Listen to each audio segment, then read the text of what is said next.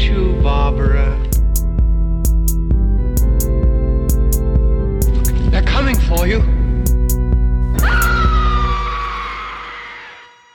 Hallo und herzlich willkommen zur 70. Episode von Devils and Demons. In dieser Woche startet ja ähm, der neue Halloween-Film in den Lichtspielhäusern Deutschlands und teilweise auch weltweit. Äh, Grund genug, uns über Rob Zombies Halloween 1 und 2 zu unterhalten. Den haben wir in unserer ähm, Franchise-Revue mit André damals äh, bewusst erstmal ähm, die beiden Filme außen vor gelassen. Und keine Sorge, ihr bekommt auch in wenigen Stunden auch eine Episode zu neuen Halloween-Film natürlich, aber wir sind Komplettisten und deswegen müssen wir natürlich auch über diese beiden Filme reden und es gibt da ja tatsächlich auch äh, genug äh, Diskussionspotenzial. Ähm, deswegen erstmal Hallo Pascal. Hallo, Chris. ja, du merkst, es ist, äh, ich, ich, es brennt mir schon auf der Zunge, über diese beiden Filme zu reden, deswegen äh, verzichte ich heute mal auf eine ausführliche Begrüßung. Ähm, ja, Rob Zombies Halloween 1 und 2, äh, zwei, ja, drücken wir es mal so aus, äh, besondere Filme, ähm, die quasi eine Art Reboot, Remake, was auch immer darstellen. Wir nennen es, ich würde es Reboot nennen in dem Fall, weil es ja letztendlich, mhm. ja, wir werden ja gleich genauer eingehen, was davon jetzt Remake ist und äh, ähm, was nicht. Ähm, der erste Rob Zombie Film äh, kam 2007 in die Kinos und äh, Rob Zombie selbst ist ja jemand, der, äh, ja, Publikumsspalter, der jemand, der polarisiert. Äh, seine Musik jetzt weniger, die mir auch tatsächlich äh, sowohl seine Solomusik als auch die White Zombie Musik jetzt nicht unbedingt so zusagt. Und auch seine Regiearbeiten ähm, sind, ja, pf, mal so, mal so. Also äh, Fan von seinen Regiearbeiten bin ich auch nicht, muss ich sagen. Also Haus der Tausend Leichen ist okay. Äh, Devil's Reject etwas besser als okay. 31 grausam, Lords of Salem habe ich nicht gesehen. Also wie sind deine Erfahrungen mit Rob Zombie bis äh, dato? Ich war früher ähm, von, aber natürlich auch noch zu der Zeit, wo ich leicht zu beeinflussen und auch leicht zu begeistern war, von Haus der Tausend Leichen und Devil's Rejects äh, schwer begeistert und auch dann äh, in meiner äh, Schwermetallphase, wo ich ausschließlich äh, ähnlich äh, geartete Musik gehört habe, mag ich ja heute auch immer noch, aber damals halt ausschließlich schon sowas wie ein Fan von Rob Zombie. Ähm, hab auch dann jetzt im ja, also sag ich mal, bei späteren Sichtungen seiner Halloween-Filme hat sich auch diesbezüglich meine Meinung etwas verändert. Ich habe tatsächlich dann die älteren Filme nicht noch einmal gesehen. Und ähm, jetzt bei den neueren bin ich tatsächlich auch noch ähm, darauf angewiesen, überhaupt mal zu gucken, weil ich da dann auch nach Halloween 2 tatsächlich aus seiner Filmografie raus bin. Aber naja, ich denke mal, wir werden wahrscheinlich irgendwann vielleicht mal so eine Art Rob Zombie Except Halloween Cast machen. Ja. Um, und dafür werde ich es dann tun. Wunderbar. Ja, ähm, Halloween 2007, äh, Pascal, äh, worum geht's? Der zehnjährige Michael Myers ist ein verhaltensauffälliger Schüler und ein Problemkind. Seine Lehrer zeigen sich beunruhigt, da sie Polaroids in seiner Tasche entdeckt haben, die getötete Tiere zeigen. Von seinen Mitschülern wird er gemobbt und gehänselt, sein Stiefvater behandelt ihn wie Abschaum. Dies alles gipfelt in einer tragischen Halloween-Nacht, in welcher Michael ohne einen Hauch von Mitgefühl seine Schwester und ihren Freund sowie sein Vater auf kaltblütigste Art und Weise umbringt. Daraufhin wird er in eine psychiatrische Anstalt eingewiesen, in welcher er Dr. Loomis kennenlernt, der sich intensiv mit Michael auseinandersetzt. Doch auch dieser ist nicht in der Lage, Michael auf den rechten Weg zu führen, und so ist es nur eine Frage der Zeit, bis Michael Myers wieder zuschlägt und in Haddonfield für Angst und Schrecken sorgt. Ja, ähm, das ist, also der Film macht ja tatsächlich äh, wirklich äh, zunächst erstmal ganz viel anders als äh, John Carpenters Original. Und gerade der Anfang, puh, also der ist, sage ich mal, alles andere als subtil und eher tendenziell schon sehr früh erkennbar ein Rob Zombie-Film. Du hast halt mhm. wirklich White Trash, wohin das Auge blickt und wohin die Augen hören können. Alle ja, also der hat ja quasi schon in seiner seiner Eröffnung so viele Fäkalwörter wie wahrscheinlich alle anderen Halloween-Filme zusammen. Und wir lernen äh, den, den noch kleinen, den Kind oder den, ja, ist Kleinkind ist es nicht mehr, ist es schon Großkind, aber immer noch Kind, Michael kennen, äh, also den Schüler Michael sozusagen, und äh, bei dem man schon früh erkennt, dass er ja, so ein, ein, Produkt seiner Umwelt oder mehr oder weniger ein Produkt seiner sehr zerrütteten, zerbrochenen Familie ist. Er lebt da halt mit seinem Stiefvater, seiner Mutter und seiner Schwester. Und äh, ja, das ist schon äh, ziemlich heftig, weil man natürlich auch so, man hat natürlich irgendwie immer Carpenter im Kopf und äh, diese Eröffnung, wie wir diese, wie uns diese Familie dort präsentiert wird, ist ja äh, komplett anders. Ja, definitiv. Äh, die ist natürlich um einiges ausführlicher und ähm, ja, macht sich dadurch natürlich auch irgendwie ein bisschen angreifbarer. Es ist, ähm, ja, ich finde es schwierig. Also ich finde es grundsätzlich jetzt nicht, ähm, die Idee fand ich nie so verkehrt, ähm, so ein bisschen mehr in die Kindheit von Michael Myers zu gucken, weil das bietet sich ja auch irgendwie an. Ist gleichzeitig aber auch immer so ein typisches Problem von vielen Horrorfilmen oder vielleicht auch von vielen Filmen generell, dass man halt immer ähm, geneigt ist, äh, ne, der Zuschauer möchte vielleicht mehr wissen, aber vielleicht ist es nicht immer klug, die mehr zu zeigen. Ähm, siehe Alien oder andere Geschichten und ähm, ja, also mit dieser ganzen Familieneinführung, bis es mal, sagen wir mal, so weit geht, ähm, sagen wir zum ersten Höhepunkt, den man ja halt auch einfach kennt, der ist dann ja dann hier dann doch recht ähnlich, ähm, Carpenters Film. Ich, damit kann ich noch leben. Ich finde den Schauspieler tatsächlich ganz gut, ähm, der den jungen Michael verkörpert. Der macht seine Rolle gut. Ich mag die Mutter. Der Stiefvater ist auch so asozial, wie er sein soll. Ähm, ich finde, das ist natürlich, es ist auch schon ganz schön viel, auch das in der Schule, ähm, aber ja, damit kann ich noch leben, sag ich mal. Ich finde ähm, ist irgendwie also problematisch, dass ähm, ja, das ist, das ist dann halt Geschmackssache. Äh, wir äh, werden das ja noch in unserer Episode über den neuen Kinofilm besprechen. Dort mhm. ist es halt wieder so, dass du dort eben, dass nichts versucht wird, irgendwie Michael großartig zu rechtfertigen oder zu erklären. Und hier wird es jetzt halt wirklich bis ins kleinste Detail von Zombie äh, gemacht. Das ist zum einen natürlich lobenswert, weil es einfach was Neues ist, was auch noch nicht mhm. gemacht wurde in keinem Sequel und so weiter. Aber ja, hm, ich weiß nicht so recht. Also es ist schon alles irgendwie sehr klischeehaft und das ist mein Problem, was ich damit habe. Du hast dann halt so dieses, du hast schon angedeutet mit der Schule, da wird, der, wird Michael natürlich schikaniert aufgrund seiner Art, wie er, wie er sich benimmt und, und aufgrund seines Charakters. Aber das ist halt so typisch dieses, ja, er ist der Außenseiter, er hat lange Haare und so weiter und das ist halt, ja, schon irgendwie stereotypisch. Ja. Und auch dann ähm, sein, ja, du siehst dann, gleichzeitig haben wir auch den ersten Auftritt schon sehr früh im, im Film von äh, Dr. Loomis, der hier quasi noch ein Kinderpsychologe ist, was ja auch seine eigentliche Berufung ähm, war, bevor dann irgendwann später quasi nur noch für Michael zuständig war. und ähm, Michael hat was ausgefressen und, und seine Mama muss in die Schule kommen und, und Dr. Loomis ist auch da und er merkt schon, okay, irgendwie, äh, jetzt gibt's Ärger und büxt dann aus aus der Schule und äh, versucht dann, was heißt dann versucht und bringt dann bestialisch ähm, den Mitschüler um, der ihn dort vorher schikaniert hat oder wahrscheinlich auch schon öfter schikaniert hat. Und das ist natürlich dann die äh, nächste Ebene von Rob Zombie, der hier natürlich eben auch alles andere als subtil zu Werke geht und alles andere als Carpenter-like. Also siehst dann halt wirklich, wie er ähm, auf brutale Art und Weise diesen Mitschüler dort äh, unterwegs im Wald oder im Park abgreift und ihn äh, überfällt und mit einem, ja, mit so einem, ja, Knüppel kann man schon gar nicht sagen, das ist ja schon fast ein halber äh, Baumstamm, den er da äh, benutzt und einfach brutal und auf ihn einschlägt und das ist dann halt von der Inszenierung wirklich sehr einerseits eigentlich gut gemacht, weil man spürt halt unglaublich diese Schmerzen, die dieser Junge dort, der da gepeinigt wird, äh, gerade erleben muss und wie er jammert und winselt und um, um Vergebung mehr oder weniger äh, bettelt und, und, und Michael einfach völlig äh, gewissenlos auf ihn einprügelt damit und immer weiter raufhaut und er sagt dann irgendwie, I'm sorry, please not, aber Michael hat null Mitleid und löscht halt mhm. sein Leben gewissenlos aus und Schlag für Schlag immer wieder drauf und das muss ich sagen, das hat dann seine erste Wirkung gehabt bei mir. Also das war ein harter Tobak auf jeden Fall. Aber ich fand es auch irgendwie, ja, es war eine andere Herangehensweise und ich fand sie auch relativ äh, gut, muss ich sagen. Auch wenn es mich, als ich das erste Mal gesehen habe, dachte ich schon, wow, krass. Mhm. Ja.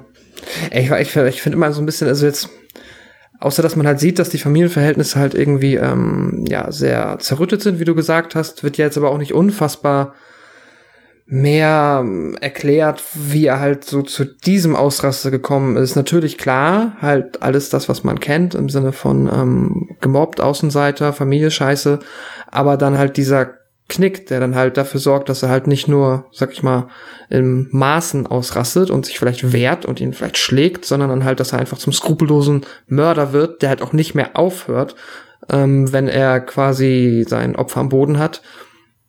Das hat der Film jetzt irgendwie auch nicht in der kurzen Zeit so viel besser erklärt. Aber trotzdem ist es, äh, es ist nicht schlecht, was da man, also es ist, es ist eine Entscheidung, das so zu tun und das macht er ganz gut.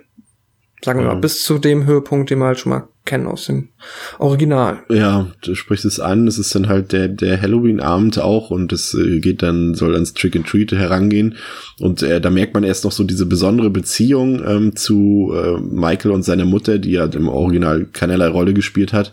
Ähm, das ist scheinbar der einzige Mensch, mit der Michael irgendwie eine liebevolle Beziehung in seinem Leben hat. Ähm, und, und das merkt man halt auch, aber seine Mutter geht halt arbeiten und seine Mutter ist äh, äh Stripperin dort in so einem lokalen Schuppen und so hm. ist Michael alleine. Eigentlich soll sich seine Schwester um ihn kümmern und mit ihm um die Häuser ziehen, aber das ist dann halt so wie im Original. Ähm, die amüsiert sich dann lieber mit so einem, so einem Dude, der mich immer irgendwie an, an, an Burt McCracken von The Used erinnert, von der Band. Ich weiß auch nicht warum. Der sieht irgendwie auch so schäbig aus, keine Ahnung. und sie vergnügt sich dann irgendwie lieber mit ihm und dann kommt halt eine Szene, die ich so richtig hasse an dem Film. Das ist diese schwülstige Montage, wie Michael traurig mit seinem, mit seinem Süßigkeitenkorb vor der Tür sitzt und und ähm, oh Gott, was Love Hurts läuft dann, ne? Und und diese diese Love Hurts Version oh. und und seine Mutter äh, dann in der Parallelmontage dann am Strippen zu sehen ist und das äh, Boah, das ist schrecklich. Das ist ein ganz schrecklicher Moment. Das passt so überhaupt nicht in den Kanon rein, weder in den Kanon des Films noch in Halloween überhaupt. Und dann auch, dass er natürlich, das ist Rob Zombie, seine Frau spielt hier die Mutter von, von Michael, äh, Sherry Moon Zombie und die kann auf Teufel komm raus überhaupt nicht schauspielern und trotzdem muss sie in jedem seiner Filme mitspielen. Mhm. Und, und, und er macht sie dann, rückt sie dann auch wieder so zeigefreudig ins Bild und äh, oh, sehr nervig, ja. Und ähm, dann äh, dann kommt halt auch diese, dieser schwachsinnige Auftritt von Michael, wie er halt diese, diese Maske aufsetzt ähm, und, und äh, die halt vorher der Typ äh, beim Sexspiel aufgesetzt hat, diese Michael, also diese William Shatner Maske, diese Michael ja. Maske sozusagen auch vollkommen komisch konstruiert und und äh, ja, Michael kommt dann wieder ins Haus und hat dann scheinbar irgendwie komplette Mordlust und tebt erst seinen Stiefvater ein, schneidet ihm brutal die Kehle zu, was ich sehr fies fand. Also es ist sehr mhm. hinterhältig und das ist halt auch so irgendwie, mm, ja, sowas macht Michael eigentlich nicht, zumindest der spätere Michael nicht. Ähm, dann bringt er den Stecher von seiner, seiner Schwester um, der auch ultra hart äh, verknüppelt wird dort mit einem Baseballschläger auf dem Kopf, bis er dann so auf dem Boden liegt und so ganz ekelhaft noch durch die Gegend zuckt, fand ich auch sehr, also wieder so Misch aus, muss das jetzt hier sein, so brutal und einerseits, aber krass, es ist halt auch irgendwie, hat halt auch einen krassen Impact irgendwie. Äh, wow, muss man also wirklich sagen. Und aber Michael hört dann auch wieder nicht auf und so weiter. Und dann findet er halt seine Trademark-Maske, fummelt ein bisschen an seiner Schwester rum und sticht sie dann auch ab. Und auch da hört Zombie halt nie auf. Der lässt halt jeden Mord in diesem Film irgendwie komplett ausufern. Das fand ich auch sehr mhm. bestialisch, irgendwie, wie seine Schwester sich dann noch versucht, aus dem Schlafzimmer rauszurobben und über den Flur äh, ja, sich windet und äh, er sie weiterhin verfolgt. Hier läuft übrigens auch erstmals das, das, das Carpenter Halloween Theme und ähm, immer wieder auf sie einsticht und äh, bis dann irgendwann seine Mutter nach Hause kommt, die Taten sieht und ähm, ja, das ist natürlich eine Interpretation, also es ist sinngemäß irgendwie dasselbe Opening, natürlich ohne diese POV-Perspektive aus dem Original und auch weniger subtil alles, aber letztendlich erzählt Zombie da das, was wir schon kennen. Ähm, ja, nur hier gibt's halt kein Rätsel darum, warum das Kind das gemacht hat, so mehr oder weniger, weil man sagen kann, ja, es ist ein Produkt der Gesellschaft, während wir das im Original halt äh, null erfahren haben. Ähm, ja wie hat dir das, das ganze erste gefallen? Der ganze erste Part? Mm, ja, also äh, hat, kann ich jetzt nicht so viel mehr hinzufügen, als wie das, was ich schon ja. ähm, zu diesem Schulpart gesagt habe. Es ist halt eine Entscheidung von Rob Zombie. Es ist halt genau wie du gesagt hast, wenn man jetzt vergleichsweise behaupten möchte, dass äh, Carpenter so mit einem Skalpell zu Werke geht, dann äh, tut Rob Zombie das hier definitiv eher mit einer Panzerfaust oder mindestens mit einem Baseballschläger. Da ist halt überhaupt nichts subtil, das ist knallhart. Ähm, ja, ich find's okay bis zu diesem Punkt dann jetzt wirklich. Also sagen wir, bis er dann quasi vor der ähm, vom Haus sitzt mit der seiner kleinen Schwester am Arm, die er dann halt nicht umgebracht hat. Ähm, das ist, äh, finde ich, eine Entscheidung. Dieses, wenn man diese Entscheidung getroffen hat, vollkommen in Ordnung umgesetzt und äh, passt halt dann auch zu Rob Zombie. Diese Love Hurt Szene ist halt wirklich Cringe. wow. Also das ist so, ja, das ist richtig, richtig schlecht. Ähm, das willst du willst halt nicht sehen, wie Michael Myers, e-, egal wie alt er ist, auf dem Bürgersteig sitzt und äh, ja, dann sowas passiert. Ähm, ja, aber genau, davon abgesehen, wie gesagt, ist in Ordnung. Danach wird's halt für mich, finde ich, ein bisschen schwieriger. Ja, tatsächlich, du sprichst es an. Es, äh, Michael kommt jetzt in, in die Anstalt und ähm, trifft dort wieder auf, auf Dr. Loomis und äh, baut mit ihm quasi eine Beziehung auf, also, mhm. wenn man das so nennen kann. Und das ist dann halt auch wohl der größte Unterschied halt zu Carpen. Das Original Zombie versucht jetzt hier wirklich Michaels Charakter, die Kindheit und die Figur zu erklären, zu, zu ergründen. Und ähm, ja, das Problem ist halt, dass es ein extrem schlecht gepaced ist. Also er widmet halt dieser Geschichte um den jungen ja. Michael fast eine ganze Dreiviertelstunde. Und klar, man sieht dann immer wieder, wie Michaels Zustand sich immer weiter verschlechtert, er immer weiter von seiner Umwelt oder überhaupt von der Wahrnehmung seiner Umwelt abgekapselt wird. Er greift dann noch so eine Schwester brutal dort an. Und ähm, ja, ich weiß nicht, und, und ein, einen Moment gibt's dort, äh, der mir gut gefallen hat. Das ist auch die einzige Szene, äh, bei der ich äh, äh, Cherry Moon Zombie mal äh, loben muss. Ähm, diese Szene, in der dann ähm, äh, also quasi die Mutter von Michael merkt, okay, irgendwie, das wird hier nichts mehr mit Michael und, und das klappt alles nicht und meine ganze Familie ist kaputt, zerbrochen, gestorben, was auch immer. Und dann sieht sie, sitzt sie halt zu Hause auf der Couch, liegt dort, weint und sieht sich alte mhm. Videoaufnahmen äh, von sich um Michael an und trauert um ihr Leben und äh, erschießt sich dann. Und das ist, muss ich sagen, war eine krasse Szene, die hat mich auch wiederum beeindruckt und das ist auch da einer der wenigen Momente, wo mich äh, Rob Zombie dann tatsächlich emotional auch mal ein bisschen ähm, gepackt hat, muss ich sagen. Aber ansonsten ist dieser Teil wirklich zu lang und irgendwie, ich will das, ich bin ganz ehrlich, also wie gesagt, ein Lob natürlich an Rob Zombie, das halt versucht, was anderes zu wagen, aber es funktioniert für mich gar nicht. Diese ganze Geschichte in der Anstalt und, und diese Beziehung zwischen Loomis und Michael. Ich will es nicht sehen, ich will es nicht wissen und es interessiert mhm. mich ehrlich gesagt nicht. Ich, Michael Myers ist für mich halt halt das personifizierte Böse, wie man, wie Loomis ja selbst sagt im Original. Ja. Und ich will nicht wissen, warum das so ist. Weil das ist für mich das Mysterium, was ihn auch so gruselig macht. Eigentlich. Genau das. Und was soll das auch bezwecken? Im schlimmsten Fall habe ich ja noch Mitleid mit Michael oder bin ich dann irgendwie, ist er für mich dann ein, ähm, weißt du, es ist ja, es ist, ich soll ja nicht irgendwie unfassbares Mitgefühl für ihn empfinden. Und das ja. tue ich aber in diesem Moment für den Jungen, der da halt wirklich in diesem wirklich langen, erst, also in diesem langen Teil in der Anstalt halt auch einfach ein richtig, es ist halt natürlich der Albtraum. Du, der hat ja nicht mal andere Kinder da. Der ist da ja anscheinend alleine nur mit diesem komischen, super creepy von Malcolm McDowell gespielten Dr. Loomis. Das ist jetzt halt echt nicht so die Bezugsperson, die du als Elfjähriger brauchst. Ähm, und bist nur in dieser unfassbar klinischen Umgebung. Deine Mutter kommt einmal die Woche vorbei. Das ist halt alles ätzend. Ja. Dann fängt er an, sich für seine Masken zu begeistern, dreht wieder durch. Ähm, es ist alles schrecklich. Ich habe in dem Moment dann halt natürlich, einerseits nervt es mich, auf der anderen Seite habe ich schon Mitleid für diesen Jungen. Und ähm, ja, aber dann flippt's halt dann immer und dann ist er halt der Böse und am Ende haben wir dann den Bösen. Na gut, aber ich finde auch nicht, dass das so richtig gut gelungen ist, dass ich jetzt diese Verwandlung wird mir gefühlt sehr, sehr lange versucht zu erklärt, ähm, also wird mir gezeigt und versucht das zu erklären und ich finde aber dann immer noch nicht, dass das schlüssig ist, warum er dann am Ende halt einfach auf alle scheißt, weißt du, und halt jeden tötet. Und ich mochte zum Beispiel, was ich ganz nett fand, war der Einsatz hier von ähm, Danny Trejo, der ja da einen, ähm, ja, so ein Gefängniswärter, Schrägstrich, äh, ja, einfach ähm, Putzmann spielt, der halt am Anfang so eine kleine, auch anfängt parallel zu Dr. Loomis halt auch so eine, aber eher freundschaftliche Beziehung zu Michael aufzubauen.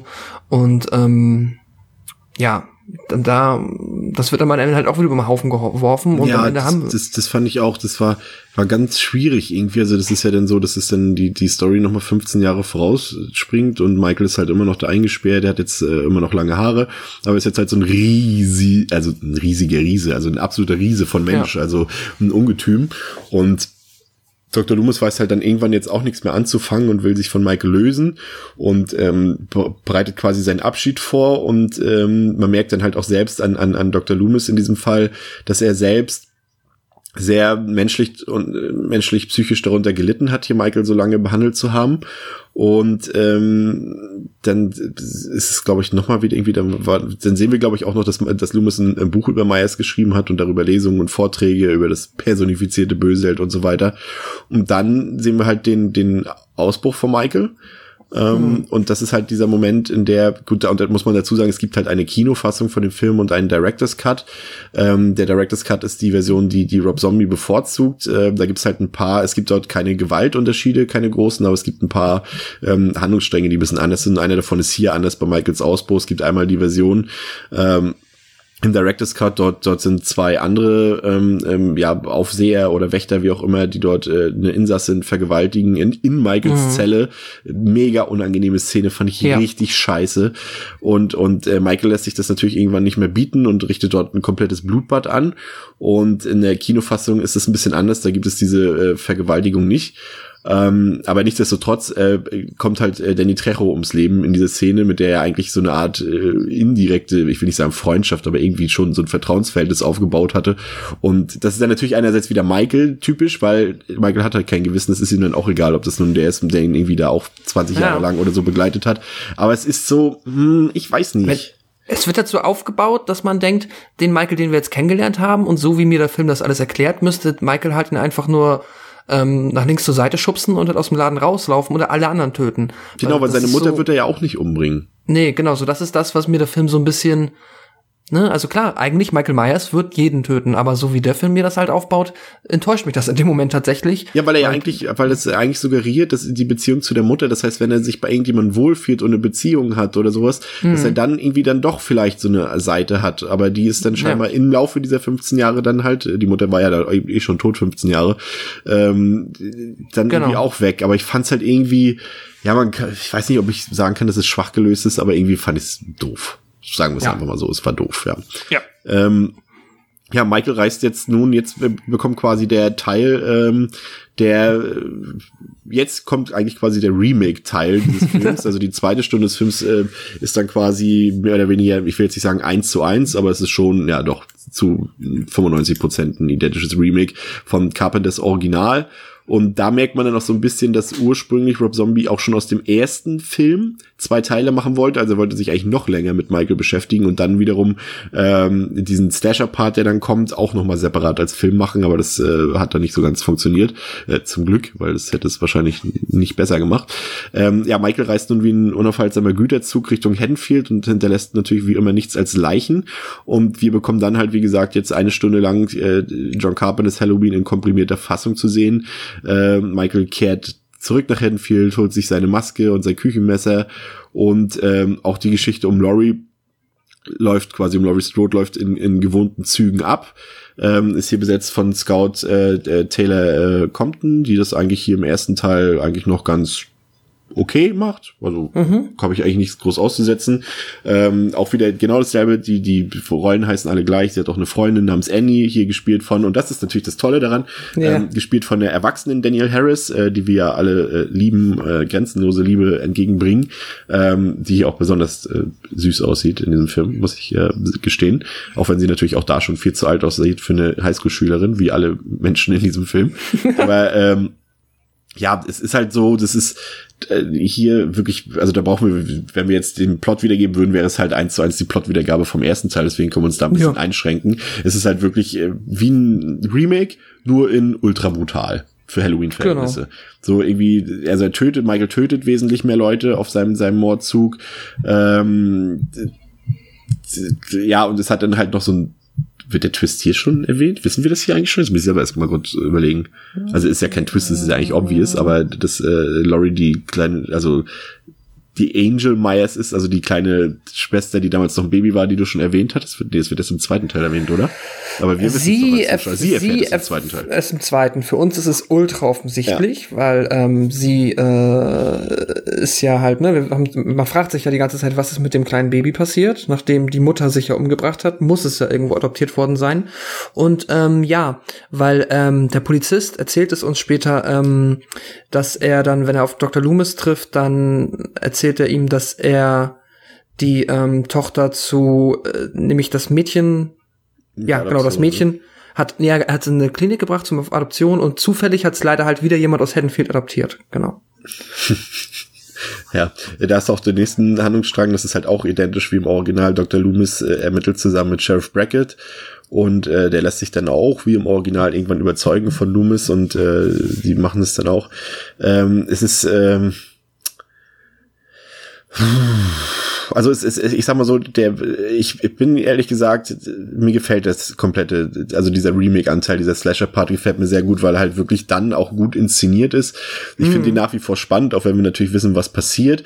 Ähm, ich finde hier auch die Härten dann irgendwann gut, weil es halt wirklich dann auch wirklich einfach, ähm, ja, es ist halt ein Assi, Michael Myers, ne? Es ist halt alles Assi an dem Film so ein bisschen.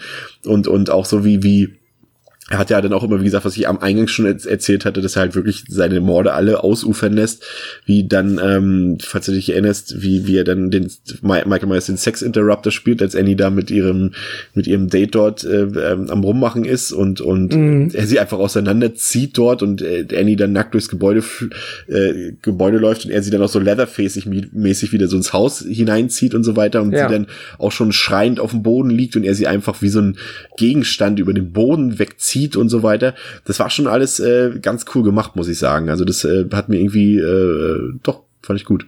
Und auch die, ja. der Typ, wer denn äh, er präpariert ihn doch noch als Kürbis, ne? Irgendwie hängt er ja, so, ja, das ist, das war nicht verkehrt, genau. Und, Wobei ich mich ähm, immer frage, so Michael wirkt halt immer stumm und dumm. Äh, eigentlich in äh, einem Film, aber dann hat er hier manchmal, das war ja in Halloween Age 20 auch noch so, wo er den einen Typen da in, in diese, in diesen, in diesen, in dieser, wie sagt man, ähm, na, Vorrats, Vorratsraum oder wo das war, dann Halloween 20 in, in dem Internat, wo er den einen Typen doch auch mit irgendwelchen Girlanden oder sowas präpariert hat. Ah, ja, stimmt. ja, es gibt, es gibt auf jeden Fall einen verspielten Michael, der uns immer nur vorenthalten wird, der immer nur offscreen anscheinend sehr putzige Sachen macht und wir dürfen uns vorstellen, wie er, naja, putzig in Anführungszeichen, aber verspielte Sachen. Ja. Wie eine Katze. Und, und, ich fand dann auch, muss ich sagen, auch den kompletten Showdown, auch wie Mike, auch das ist auch spannend, wie, wie Laurie dann Annie findet. Und äh, Annie versucht dann so in ihrem Halbtodeszustand äh, Laurie zu erzählen, dass Michael noch da ist, aber sie das nicht versteht und nicht hört. Und mhm. wir aber wissen, okay, Michael ist im Haus und, und auch der komplette Showdown am Ende, der ist ja auch relativ lang, nochmal mit fast 25 Minuten, glaube ich, ähm, als Laurie dann vor Michael flieht und die beiden sich ein Katz-und-Maus-Spiel liefern. Ich finde, das ist pures Terrorkino, aber sehr, sehr spannend gemacht, muss ich sagen. Also ich muss da wirklich sagen, also diese zweite komplette Filmhälfte gefällt mir ausgesprochen gut, bin ich ehrlich. Hm. Ich, ich weiß nicht, das Showdown, es ist Terrorkino, ich fand es aber mal auch ein bisschen, mir war es ein bisschen zu lang, ein bisschen zu anstrengend und dann irgendwie qualitativ nicht so äh, hochwertig, weiß ich nicht, vielleicht aber auch, weil es ein Remake ist und mich das vielleicht nicht so kickt. Ähm, da bin ich immer schon so ein bisschen, äh, ja, ist okay, jetzt kann es auch langsam so Richtung Ende gehen. Ähm, aber diese ganze ähm, Babysitter und ähm, Michael zieht durch die Häusergeschichte davor, finde ich auch sehr, sehr stark.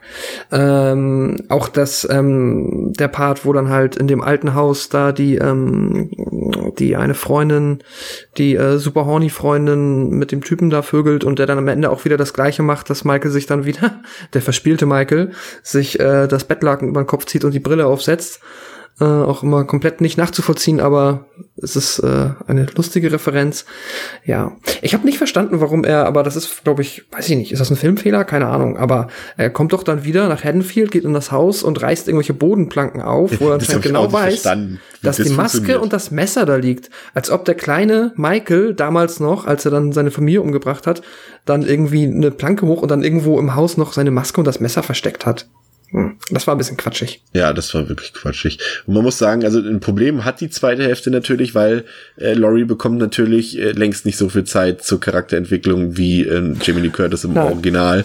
Ähm, genau. Das ist so ein bisschen das, das ist halt, der, man muss halt das so sehen, Rob Zombies Halloween stellt halt wirklich nicht wie das Original Laurie Strode in den Vordergrund und in den Mittelpunkt des Geschehens, sondern Michael Myers ist hier der Mittelpunkt des Geschehens von Anfang bis zum Ende. Ja. Und das ist halt der Unterschied. Und damit muss man dann irgendwie umgehen können, wenn man den Film mögen will. Ähm, aber ansonsten, wie gesagt, so von der Stimmung und Inszenierung her fand ich die zweite Hälfte wirklich äh, sehr, sehr gelungen, ja. Ähm, ja, aber das, die erste Hälfte ist halt, ich fand sie beim ersten Mal gucken, dachte ich so, oh cool, das ist ein richtig guter Ansatz, hat mir auch super gut gefallen, aber umso öfter ich den Film sehe, desto schwächer wird halt, werden halt gewisse Sequenzen halt vor allem in der ersten Hälfte des Films so. Das ist halt so dieses White Trash, das, das gefällt mir alles nicht so ganz, auch wenn das natürlich schmutzig hart ist und so weiter. Das ist so ein Hate it or love it Ding und ich fange immer mhm. mehr an, es zu haten, anstatt zu loven. Und ja, also, keine Ahnung. Aber die zweite Hälfte reißt für mich so einiges raus und äh, inszenatorisch ist der Film ja auch wirklich, der ist ja auf der Höhe Der wird zwar in der zweiten Hälfte deutlich stärker, auch was die Inszenierung angeht, als in der ersten, wo er ja auch immer noch mit vielen, ja, auch mit so ein paar Filtern und sowas alles arbeitet, aber da, da kann ich dem nichts vorwerfen. Auch, auch dieser, dieser Gewaltansatz, der ist halt äh, okay, weil es halt auch dann passt zu diesem White Trash und alles ist scheiße und alles ist äh, fucked up, was ja der zweite Teil dann nochmal auf die Spitze später treibt. ähm, aber ja, in der Summe, also das ist komplett weit entfernt von Carpenters Meisterwerk, aber ich muss sagen, ich habe auch immer noch meinen Spaß mit Halloween. Ähm, und das Gute ist, du kannst ja die erste Stunde komplett überspringen und hast dann einfach Ja. einen, stündigen Slasher und, und dir fällt überhaupt nichts auf. Also das, das ist vollkommen irrelevant, mehr oder weniger. Das stimmt. Alter, das ist, das ist echt so. Ja, und, und, und von daher passt das. Also ich kann dem noch dreieinhalb Sterne geben. Knapp, aber Ähm. mittlerweile knappe dreieinhalb Sterne. Hm, ja, ähm, ja, auch zusammengefasst, äh, ich finde auch die zweite Hälfte, die macht Spaß. Es ist, ähm, da ist halt das, was da zeigt Rob Zombie dann, was er halt gut kann, macht es gut, bringt Michael Myers schön in, ähm, ja, inszeniert ihn gut und das macht auf jeden Fall Spaß. Klar, ähm, die ähm, Laurie Strode ist halt jetzt hier nicht äh, von Jamie Lee Curtis gespielt, kann auch aufgrund dessen wahrscheinlich, aber halt auch einfach aufgrund dessen, dass sie halt einfach nicht die äh, Zeit bekommt, sich hier so zu entfalten. Das fehlt dann natürlich, dieser komplette Faktor fehlt, mehr oder weniger. Ähm, ja, aber die erste Hälfte ist halt für mich, also es ist, ähm, wie gesagt, der Anfang geht noch, aber selbst wenn ich jetzt den Anfang gucke, dann nervt es mich halt auch schon, weil ich jetzt weiß, was danach noch kommt und wie weit ich davon entfernt bin, Spaß mit diesem Film zu haben. Und ähm, das ist äh, wirklich, ich finde, ich finde es verständlich, dass Rob Zombie irgendetwas machen musste, um sich ein bisschen davon abzuheben und ein bisschen einen eigenen Twist reinzubringen. Da reicht dann nicht nur die härtere Gangart und die noch drastischere, drastischer gezeigtere äh, Brutalität. Mm, Ich finde aber, das ist nicht so gut gelungen und ähm, ich finde es auch sehr anstrengend und sehr irrelevant zeitgleich. Äh, ja, das ist ähm, im ersten noch nicht so dramatisch wie im zweiten, aber es ist schon sehr, sehr lang am Anfang. Ja, deswegen ähm, gebe ich dem jetzt abschließend drei Sterne und ich stimme dir zu, man kann mit ihm Spaß haben und ich glaube, ab jetzt werde ich mir auch, äh, ich werde mir wahrscheinlich nicht noch ein weiteres Mal diese erste Hälfte des Films angucken. Ja, ähm, während er sich trotzdem hier noch etwas zügeln musste, äh, Rob Zombie hatte dann äh, aufgrund des Erfolges, also der Film war erfolgreich, ähm, durfte er sich dann beim zweiten Teil ähm, 2009 dann äh, hat er schon mal einen Freifahrtschein gekriegt und durfte sich so richtig austoben. Anders ist das, was dabei entstanden ist, ähm, nicht ganz zu erklären. Ähm, Pascal, ähm, nochmal grobe Zusammenfassung im Sequel. Worum geht's? Ein Jahr nach den Ereignissen aus dem ersten Teil lebt Lois Dalton bei ihrer Freundin Annie und ihrem Vater Sheriff Lee Brackett. Die brutalen Morde Michael Myers haben bei ihr tiefe seelische Wunden hinterlassen und sie kämpft damit, ihr Leben wieder in geregelte Bahnen zu lenken. Parallel dazu veröffentlicht Dr. Loomis gerade ein neues Buch über Michael Myers und ist einzig und allein am Erfolg eben jenes Buches interessiert.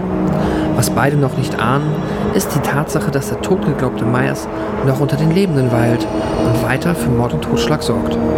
So kehrt Michael abermals nach Haddonfield zurück, um sein begonnenes Werk zu vollenden und seine Schwester Laurie umzubringen.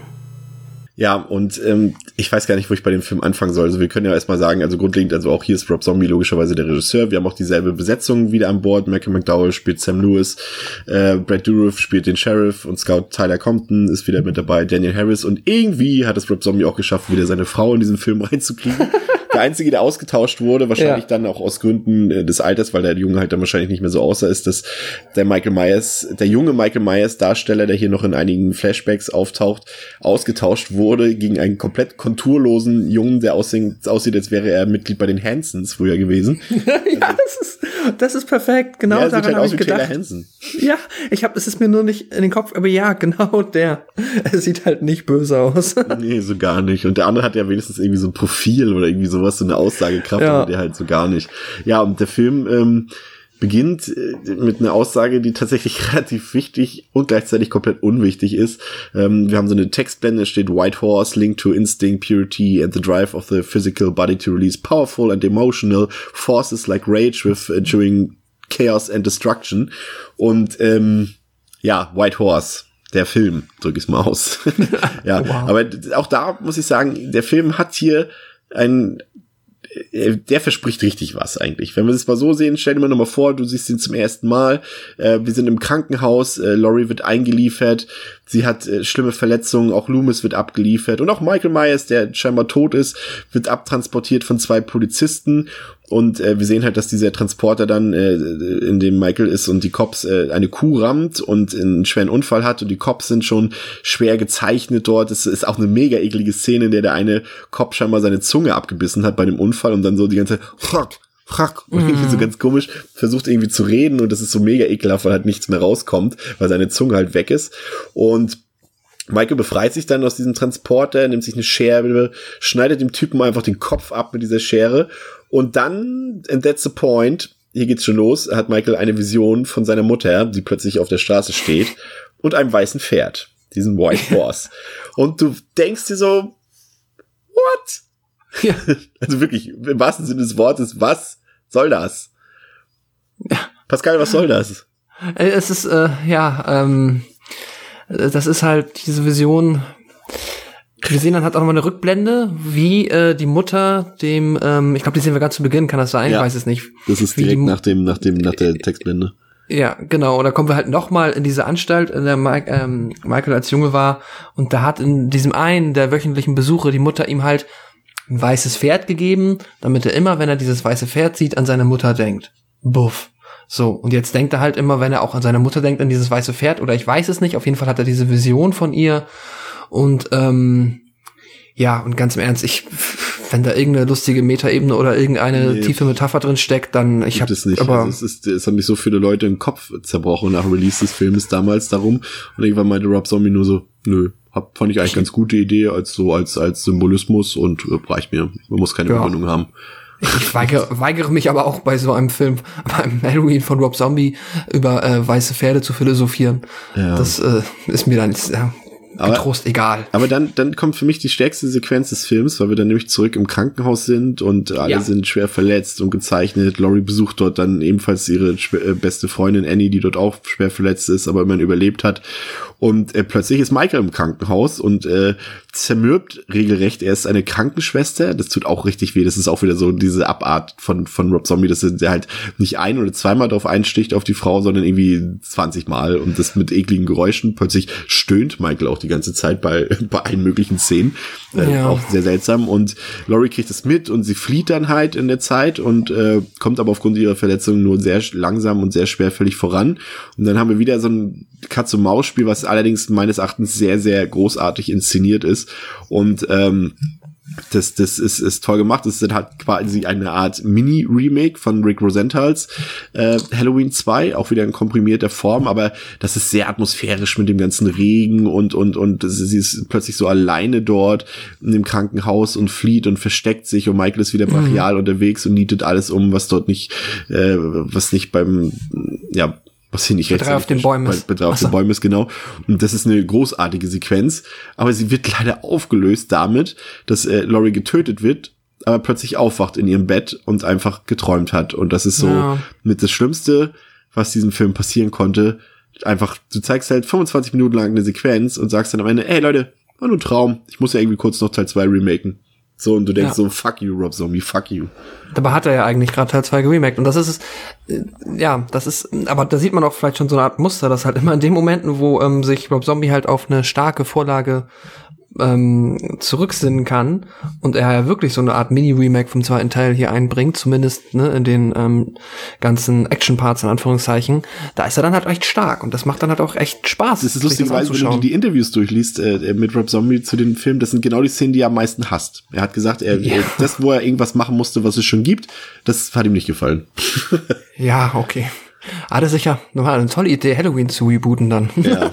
muss ich auch sagen. Also wirklich, ja, also das ist, also wie gesagt, würdest du mir da recht geben? Also ist das für dich auch schon der Höhepunkt des Films, diese Sequenz? Ja, definitiv. Also danach wird's nur noch anstrengend, meiner Meinung nach. Und ähm, nein, also äh, es gibt immer noch wieder kleine Lichtblicke. Das sind halt offensichtlich die Michael-Parts. Aber ähm, darüber hinaus ist das definitiv der längste zusammenhängende Stück Film, der qualitativ mal richtig Spaß macht in diesem Le Film. Leider wird sie gefühlt irgendwie auch von Sichtung zu Sichtung kürzer. Ich habe sie auch immer länger in Erinnerung. ich dachte auch immer, es ging eine Dreiviertelstunde oder sowas, aber es war ja dann ah, gar nicht nee. so lange. Ja, äh, Laurie wacht dann aus dem Traum auf und ist dann quasi ja immer noch sehr psychisch gezeichnet von den Vorfällen, die passiert sind. Das ist, glaube ich, ein Jahr später dann, wenn ich mich nicht, wenn ich mich richtig erinnere. Ähm, und sie nimmt Tabletten, sie sieht ungepflegt aus und wohnt mittlerweile bei Annie zu Hause, also bei den Brackets. Und sie hat immer noch Visionen und eben diese Albträume, die eben damit ja, angedeutet wäre jetzt eine Untertreibung des Jahres, 25 Minuten lang äh, stilisiert wurden. Und sie ist auch in Therapie, aber sie versucht dann mhm. ähm, irgendwie mit ihrem Leben klarzukommen. Und jetzt muss man wieder kurz einmal unterscheiden. Auch hier ja. ist wieder eine Kinofassung und ein Director's Cut. Ähm, in der Kinofassung ist es halt alles ein bisschen noch ähm, slow. Sie ist eigentlich schon wieder so ein bisschen mitten im Leben, hat natürlich so ihre Probleme, aber sie versucht damit zurechtzukommen. Und im Director's Cut hast du halt 15 Minuten, die damit zukommen oder Szenen ersetzen, die alle nur mit Annie zu tun, äh, mit, mit Laurie zu tun haben, wo sie halt richtig fucked up ist, aber so richtig, nur noch ja. rumschreit und und äh, alle Leute scheiße behandelt und alles drum und dran und da äh, puff, das ist also es ist halt auch allein deshalb, wenn man das jetzt in der Kinofassung irgendwie mal noch so ein bisschen mit, mit Laurie mitfiebern kann, ist es halt im Director's Cut schon relativ früh so, dass du denkst, halt, der Schwede, was ist denn mit mhm. dir los? Ja, ich habe jetzt auch zum ersten Mal den Director's Cut gesehen und kannte vorher nur die äh, Kinofassung und das ist echt, ähm, ich meine, Rob Zombie hat es wohl auch in einem Interview gesagt, er war sich halt für den Kinofilm nicht sicher, ob die Fans das ähm, so cool finden würden, wenn halt Laurie in so einer komplett aufgelösten, ja, fast schon seelisch zerstörten Fassung halt nur noch auf dem Bildschirm zu sehen ist. Und ja, das ist auch einfach unfassbar schwierig, weil einerseits denkst du natürlich manchmal noch so, fuck, das ist Laurie Strode, das ist halt irgendwie auch so die eigentliche Heldin des Franchises. Warum ist die jetzt so ätzend? Und aber unabhängig davon ist sie schon so nervig, dass es ähm, anstrengend wird mit ihr. Ja, ähm, das ist also ich bin da, was das angeht. Ähm, äh, eher dann, ich finde die Kinofassung so um diesen Part herum und auch was das Ende angeht, aber da kommen wir später zu, angenehmer. Ja. Und äh, ebenfalls auch ein bisschen von der Schnittfassung abhängig, aber auch schon in der Kinofassung. Ein absolutes Arschloch ist mittlerweile Dr. Loomis, der halt äh, oh, kompletten, also was sie da, was Rob Zombie sich da erlaubt hat, wirklich aus Laurie und ja. Loomis solche Menschen zu machen. Okay, mag ja alles sein, dass es vielleicht in echt solche Auswirkungen haben kann, aber es ist halt ein fucking Film und ich brauche irgendwelche Figuren, mit denen ich da mitrooten kann und es geht hier halt gar nicht mehr. Und, und, und, nee. und Loomis ist halt ist mega Arschloch geworden, ist mega arrogant und eitel und betreibt totalen Sellout mit seiner Michael Myers Geschichte und watschelt halt, äh, nee, er watschelt nicht, aber er, ja, er watschelt auch so ein bisschen durch die Gegend und seine Assistentin, die behandelt er schlecht und ähm, mega ätzend. Und dann und dann sehen wir halt Michael. Das wird das, das wird halt immer schlimmer. Sehen wir halt Michael wie er halt durch die Walachei watschelt und und begleitet die ganze Zeit von Visionen seiner Mutter. Dann gibt's so eine Szene im Kornfeld wo sich einfach äh, ja es soll wohl scheinbar zeigen was Michael so macht äh, während er gerade nicht Love Hurts hört ähm, in seinem Alltag. Und und dort irgendwie ja irgendwas irgendwo mit muss er sich ja beschäftigen wenn er halt gerade nicht Laurie stalkt. Und äh, ja dann bringt er irgendwelche random Leute in einem Kornfeld um und und isst einen Hund.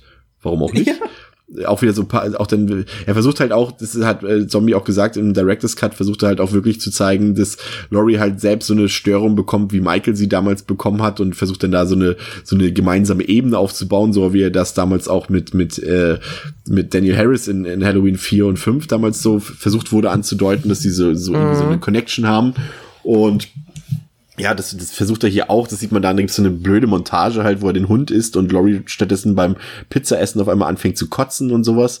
Und äh, sie hat auch, auch Laurie hat dann wieder so eine komische Vision, wie sie dann Annie tötet, äh, so wie sie das damals mit ihrem Stiefvater getan hat und so weiter. Und es ist halt schwer zu ertragen. Jetzt nicht nur, was jetzt irgendwie irgendwelche Härten angeht, das meine ich gar nicht, sondern es ist einfach schwer zu ertragen, was Rob Zombie hier aus eigentlich äh, guten Figuren macht auch mit Figuren, ja. die er ja auch äh, eigentlich äh, als sympathisch und ähm, zum Mitfiebern einladend äh, etabliert hat in seinem ersten Film und das haut er hier halt komplett oben drüber und das ist scheiße. Ja, ja, absolut. Besonders was er halt wirklich aus Dr. Loomis macht, das ist halt, äh, der ist halt hier echt Bösewicht. Der ist einfach ein absolutes Arschloch und das ist richtig scheiße. Das soll halt nicht sein. Klar, Loomis war immer, hatte immer einen Knacks weg der war auch nicht immer irgendwie absolut zielführend, was jetzt seine Aktion anging. Aber der hatte ja dann am Ende eigentlich immer das Herz am rechten Fleck. korrigiere mich gern, aber das ist ja hier, ist er einfach ein unmoralisches äh, Erfolgsarschloch geworden, das halt sein Buch verkaufen möchte und dann auch, ey, was hier alles im, ich weiß gar nicht, war das in der Kinofassung auch, dieses, ähm, diese Talkshow mit Weird Al Yankovic? Ja, ja. Okay, das, das ist auch so, dann ist es auch zu viel, weil da, da passiert, ist es ja immer nur wieder, wenn Dr. Loomis dran ist, ist er immer nur wieder quasi dabei, sein Buch zu promoten, ja, seine Assistentin dieser, schlecht zu behandeln. Vorstellung da mit dieser Signierstunde. Ja. Boah. Genau. Und er ist immer nur dabei, halt blöd zu sein. Und ganz am Ende wird's dann halt, ne, wenn er erfährt, dass Michael irgendwie ähm, wieder, ähm, dass er noch lebt und dass er weiter zuschlägt. Ja, dann geht's, dann ist er kurz wieder relevant. Dies, dies, dann war ja auch noch diese Szene in dem Stripladen dort, äh, wo Michael einfach den Stripladen überfällt und äh, da sieht man ihn dann auch, äh, man sieht ihn auch zu dem Zeitpunkt sehr oft unmaskiert und er sieht halt einfach aus wie mhm. eine muskulöse Version von Rob Zombie selbst. Ja. Ja, und, und dort äh, tritt der Schädel ein, bricht Knochen, alles sehr stillos. Und äh, dann haben wir halt das, äh, wie die, der, der Plot-Twist, der dann für, für, ja, für uns Zuschauer nicht äh, überraschend kommt, aber für Laurie zumindest, äh, Loomis veröffentlicht halt sein Buch und erzählt dort die wahre Geschichte hinter Michael Myers und auch hinter Laurie Strode. Und dort steht halt drin, dass Laurie eben äh, die kleine Schwester ist von Michael und das äh, ähm, sieht, sieht Laurie, liest es in dem Buch und reist dann aus äh, zu einer Halloween Rockabilly Party, wo natürlich Michael quasi als Special Guest auftritt und wieder sein, sein Mordzug beginnt, da irgendwelche random People, die wir erst seit zwei Minuten kennen, umbringen, was uns völlig wurscht ist, ähm, geht dann nach Hause zu den Brackets, äh, wo allerdings nur Annie ist und die er dann, äh, ja, sie war tot jetzt, ne, ja, bringt sie um Mhm. Und ähm, ziemlich brutal. Das war, das ist das Schlimme. Das, das ist zumindest das hat hat Zombie uns gelassen, dass zumindest äh, äh, Chief Brackett und und Annie immer noch sympathisch sind, weil sie natürlich auch äh, Opfer in ihrer Umwelt dann sind, weil sie natürlich auch damit umgehen müssen, wie Laurie sich mittlerweile verhält und sie wohnt ja da und sie wollen sie auch ihr nicht vor den Kopf stoßen und so weiter. Und und das sind die beiden einzigen Figuren, mit denen ich irgendwie noch was an Sympathie verbinden konnte. Und dann haut er natürlich äh, haut Rob Zombie auch noch Annie raus. Also ja. Scheiße, ja. Braucht man nicht viel zu sagen, ne? Deswegen können wir eigentlich direkt zum Showdown übergehen. Und der ähm, ist nicht nur komplett anders in Kinofassung und, und Director's Cut. Äh, er ist zunächst erstmal in beiden Versionen scheiße. und ähm, ja, fangen wir mal mit der, obwohl ich weiß gar nicht mehr, eigentlich ist es auch wurscht, aber wir erzählen es. Ähm, Michael kidnappt mehr und mehr oder weniger Laurie und äh, bringt sie in eine komische, ominöse Hütte. Und äh, dort geschieht allerlei unnützes Zeug. Michael hat halt auch zwischendurch, das darf man immer nicht vergessen, immer wieder diese Vision von seiner Mutter und dem Pferd mhm. und ähm, hat sie hier auch wieder und dann ist, bist du plötzlich in die Hütte geworfen, siehst Michael, siehst Laurie, siehst den großen Michael, den kleinen Michael, siehst die Mutter. Äh, Dr. Loomis geht irgendwann rein und, und scheint dann scheinbar irgendwie doch zu merken, okay, vielleicht muss ich hier doch mal helfen. Ähm, und wird dann total zerspachtelt von Michael in, in, in, einem, in einem furiosen Kampf und äh, irgendwann tötet Laurie dann Michael und ähm, Laurie kommt mit Michaels Maske über dem Kopf aus der Hütte raus und äh, das ist jetzt die Kinofassung, also die etwas sanftere Version und am Ende siehst du halt nur noch, wie Laurie in so einem weißen Gang ist lächelt und äh, ihre Mutter, wie wir ja mittlerweile oder wie sie mittlerweile weiß, äh, mit dem weißen Pferd auf sich zukommen sieht und dann einfach nur noch lächelt. Und im Director's mhm. Cut, Pascal, hat Rob Zombie das dann ein bisschen drastischer gelöst. Also mit noch weniger Happy End. Ja, genau. Da ist es dann so, dass die halt auch in diesem Haus sind und ähm, am Endeffekt dann Michael mit Dr. Loomis aus der Wand rausbricht, dann sich die Maske abreißt, dann sehen wir wieder den ähm, äh, muskulösen Rob Zombie Michael, der dann sogar noch, sagt er die oder er spricht dann sogar noch, also ja. macht quasi in dem Moment alles, was Michael nicht macht. Ähm, ja, und draußen stehen halt die ganzen Polizisten und ähm, im Endeffekt das Ende vom Lied ist, dass äh, Laurie kommt später auch noch raus und alle werden erschossen. alle sterben. ja. Und ähm, ja, das ist ähm, Halloween 2. Ja. Ja, es ist, es ist, also es ist ja nicht alles schlecht in dem Film. Also ich finde zum Beispiel an die Optik, äh, die, die macht Zombie hier noch ein bisschen krasser als schon im Vorgänger die ja auch schon sehr schmuddelig und dreckig war, aber hier ist auch noch so, so obvious viel Filmkorn drauf auf, auf dem Bild. Das ist wirklich einfach komplett krümelig. Also das ist so ein Film, der, der, den brauchst du nicht in HD gucken. Also klar, macht man natürlich trotzdem, mm. aber braucht man eigentlich nicht, weil er so grobkörnig ist und, und, und so, so voller, äh, ja, Elemente, die dort auf dem Bild liegen. Und das ist eigentlich schön abartig schmuddelig und das fand ich dann irgendwie schon wiederum gut. Ähm, was ich auch wieder, man muss ja auch wieder sagen, es ist ja irgendwie auch wieder auf der einen Seite lobenswert, weil auch hier Zombie geht ja halt seinen eigenen Weg. Das ist ja per se erstmal nicht verkehrt. Er macht hier, ähm, also er nimmt hier das letzte Stückchen Carpenter aus dem Film raus, was im ersten Teil vielleicht noch ein bisschen vorhanden war, sei es bei den Figuren oder ein paar einzelnen Elementen. Das macht er hier komplett raus und er macht halt die Charaktere, Charaktere zu seinen eigenen so in seinem üblichen abgefuckten Stil, den man halt aus äh, Haus der Tausend Leichen oder Devil's Rejects oder so kennt.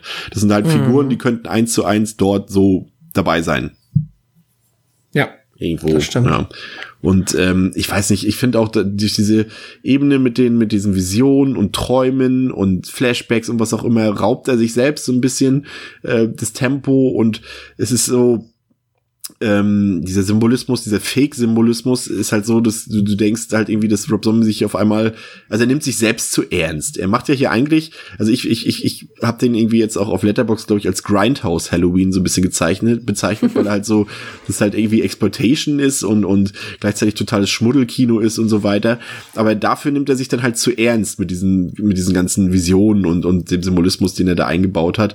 Und ja, weiß ich nicht. Und und ganz schlimm ähm, auch mal was Audiovisuelles noch. Äh, die Kameraführung fand ich hier richtig schlecht bei dem Film. Also es ist nur Wackelkamera die ganze Zeit. Du hast nie eine ruhige Einstellung. Alles wackelt hin und her, auch schon in dem, in dem guten Teil am Anfang im Krankenhaus dort. Die, die Szene auch da hat sich erinnert, als sie da in dem Pförtnerhäuschen sitzt. Ja. Alles nur am Wackeln und unruhig und du erkennst gar nicht mehr viel und kriegst dann immer nur so irgendwelche Ausrisse von, von, von Gesichtern und sowas zu sehen. Fand ich richtig schlecht. Ähm, was habe ich noch im Angebot? Ähm, die, die, die äh, Sherry Moon Zombie geht gar nicht. Also ist noch schlechter als in dem ersten Film.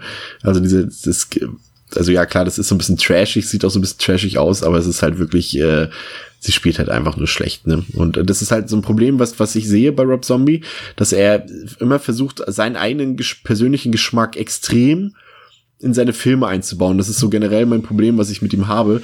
Du hast halt so dieses, ja klar, Rob Zombie steht auf, auf, auf Serienkiller und sowas, deswegen hängt natürlich mhm. hängt. Warum, warum soll bei Laurie im Zimmer ein Poster von Charles Manson hängen? Erklär mir das mal nach der Vorgeschichte. Das macht null Sinn. Dann die Musik, das sind halt irgendwelche Songs aus der Playliste von Rob Zombie, die da die ganze Zeit laufen, auch das mit diesem Rockabilly-Teil und sowas alles.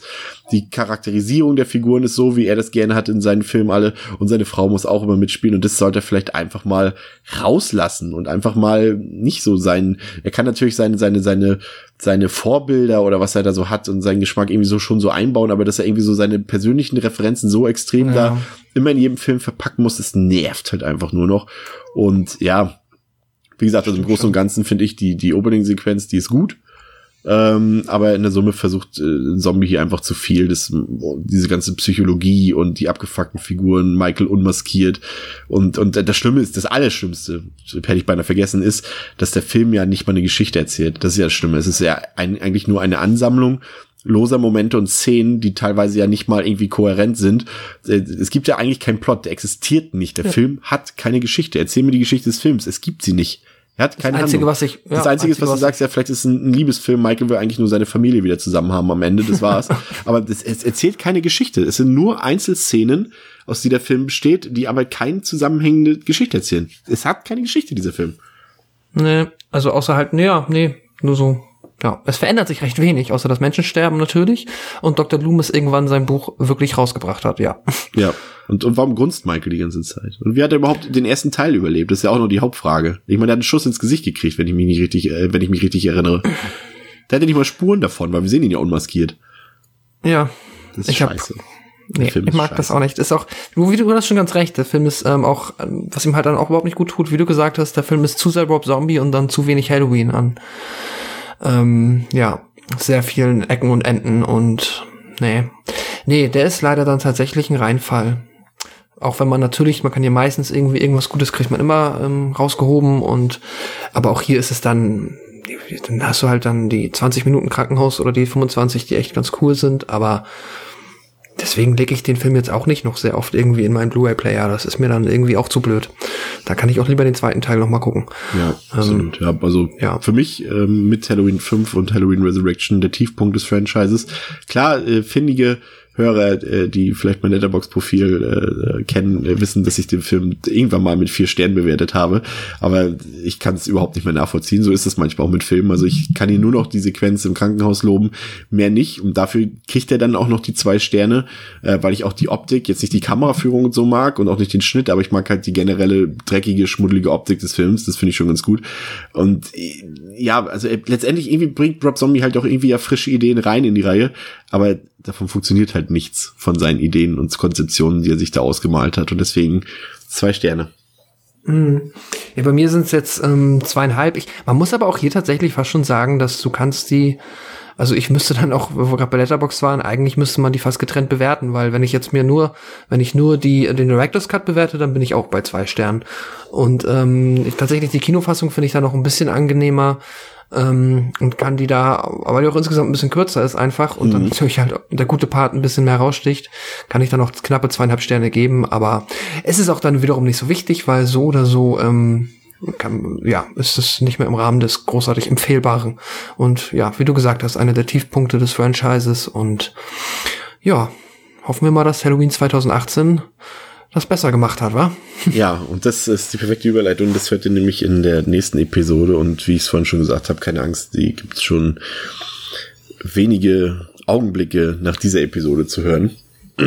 Und ähm, wir können schon mal anteasern, ähm, es wird nicht so qualvoll wie das, was Rob Zombie hier veranstaltet hat. Aber dazu in der nächsten Folge mehr. Ähm, äh, ja, danke fürs Zuhören, ähm, für diesen Nachtrag äh, zu der letztjährigen Halloween-Episode. Ähm, mit der nächsten Folge haben wir dann auch das komplette Franchise durch. Äh, irgendwann nehmen wir dann uns nochmal Halloween 3 unabhängig davon vor, der ja nichts zu tun hat Stimmt. mit Michael Myers. Der fehlt uns natürlich irgendwann, aber der gehört hier halt auch nicht in den Kanon, in den Michael Myers Kanon rein. Den werden wir uns irgendwann auch mal zu Gemüte führen. Ähm, für heute soll es gewesen sein. Wir bedanken uns äh, für euer Zuhören und äh, wünschen euch weiterhin viel Spaß mit tollen Horrorfilmen.